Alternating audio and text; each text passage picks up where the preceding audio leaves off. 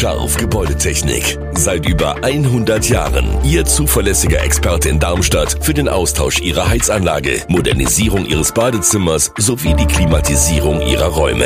Erwarten Sie mehr von uns, als Sie es gewohnt sind. Scharf Gebäudetechnik.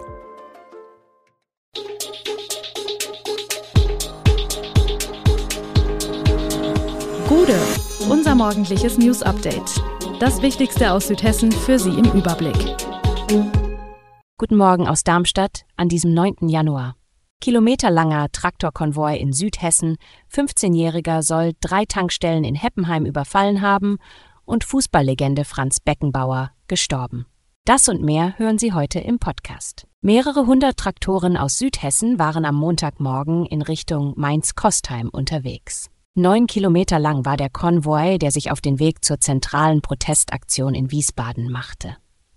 Die Traktoren blockierten die Nibelungenbrücke bei Worms und den Saukopftunnel im Kreis Bergstraße. Verglichen mit anderen Regionen seien die Verkehrsbehinderungen laut Polizei in Südhessen aber überschaubar gewesen. Willi Billau, Vorsitzender des Regionalbauernverbandes Starkenburg, zeigte sich mit der Resonanz zufrieden. Über 1000 Schlepper seien in Wiesbaden gewesen. Die Landwirte protestieren gegen das geplante Aus für Agrardiesel bis 2026. Bisher bekamen sie am Jahresende 21,5 Cent Steuer pro Liter Diesel zurück. Der volle Steuersatz beträgt 47 Cent je Liter. Der Hessische Bauernverband sagt, dass dies für durchschnittliche Betriebe mit 140 Hektar Fläche mindestens 3000 Euro im Jahr ausmache.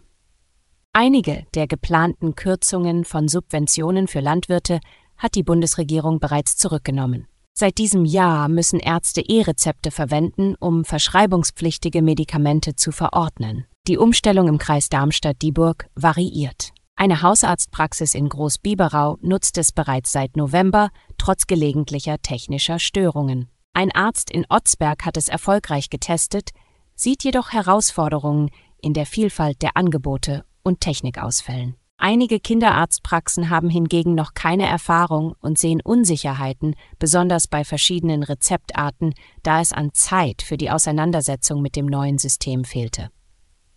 Die Kassenärztliche Vereinigung Hessen berichtet von Unzufriedenheit bei Patienten, vor allem beim Einlösen in Apotheken. Die Meinungen zur Digitalisierung sind gemischt. Einige sehen Vorteile im Fälschungsschutz und der Effizienz, während andere Bedenken bezüglich Betreuung und Vergütung äußern. Nach drei Raubüberfällen auf Tankstellen in Heppenheim hat die Polizei einen Tatverdächtigen festgenommen. Es handele sich um einen 15-Jährigen, teilte das Polizeipräsidium Südhessen am Montag mit. Eine Narbe am rechten Handrücken führte die Beamten auf die Spur des mutmaßlichen Räubers. Diese war bei allen Taten den Opfern aufgefallen.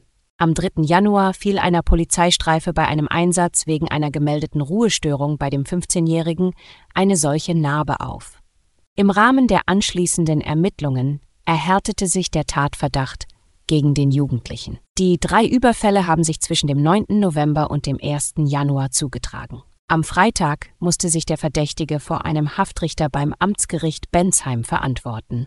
Dieser erließ auf Antrag der Staatsanwaltschaft Haftbefehl und ordnete den Vollzug der Untersuchungshaft an.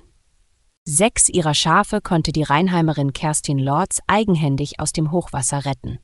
Bei der Überschwemmung an der Gersprenz in der ersten Januarwoche hat sie aber auch zwei Schafe ihrer Herde verloren. Eigentlich sind die Menschen in Rheinheim Hochwasser gewöhnt, zu dieser Jahreszeit tritt die Gersprenz jedes Jahr über die Ufer. Dieses Mal hat das Wasser Kerstin Lorz aber kalt erwischt. Beim Kontrollgang am Abend zuvor sei noch alles völlig in Ordnung gewesen, berichtet Lorz. Auch am darauffolgenden Morgen habe sie nicht damit gerechnet, wie hoch wenige Stunden später das Wasser auf ihrem Grund stehen würde. Eigenhändig rettet sie sechs Tiere aus den Fluten, zwei weitere Schafe können jedoch nur noch tot geborgen werden. Laut Lorz ist das Grundstück abschüssig. Warum sich die Tiere nicht in den nicht überfluteten Teil der Wiese in Sicherheit gebracht haben, ist der Rheinheimerin schleierhaft. Franz Beckenbauer, prägende Persönlichkeit des deutschen Fußballs und weltweit anerkannte Legende, ist im Alter von 78 Jahren verstorben. Beckenbauer, bekannt als Fußballkaiser, erzielte als Spieler und Trainer bemerkenswerte Erfolge, darunter Weltmeistertitel und den Gewinn der WM 2006 für Deutschland. Geboren in München, begann er seine Karriere beim FC Bayern München, gewann dort vier nationale Meisterschaften, dreimal den Europapokal der Landesmeister und den Weltpokal. Seinen größten Triumph erzielte er mit dem Gewinn der Weltmeisterschaft 1974 in Deutschland. Beckenbauer übernahm die deutsche Nationalmannschaft als Teamchef und führte sie ins WM-Finale 1986 und zum WM-Sieg 1990.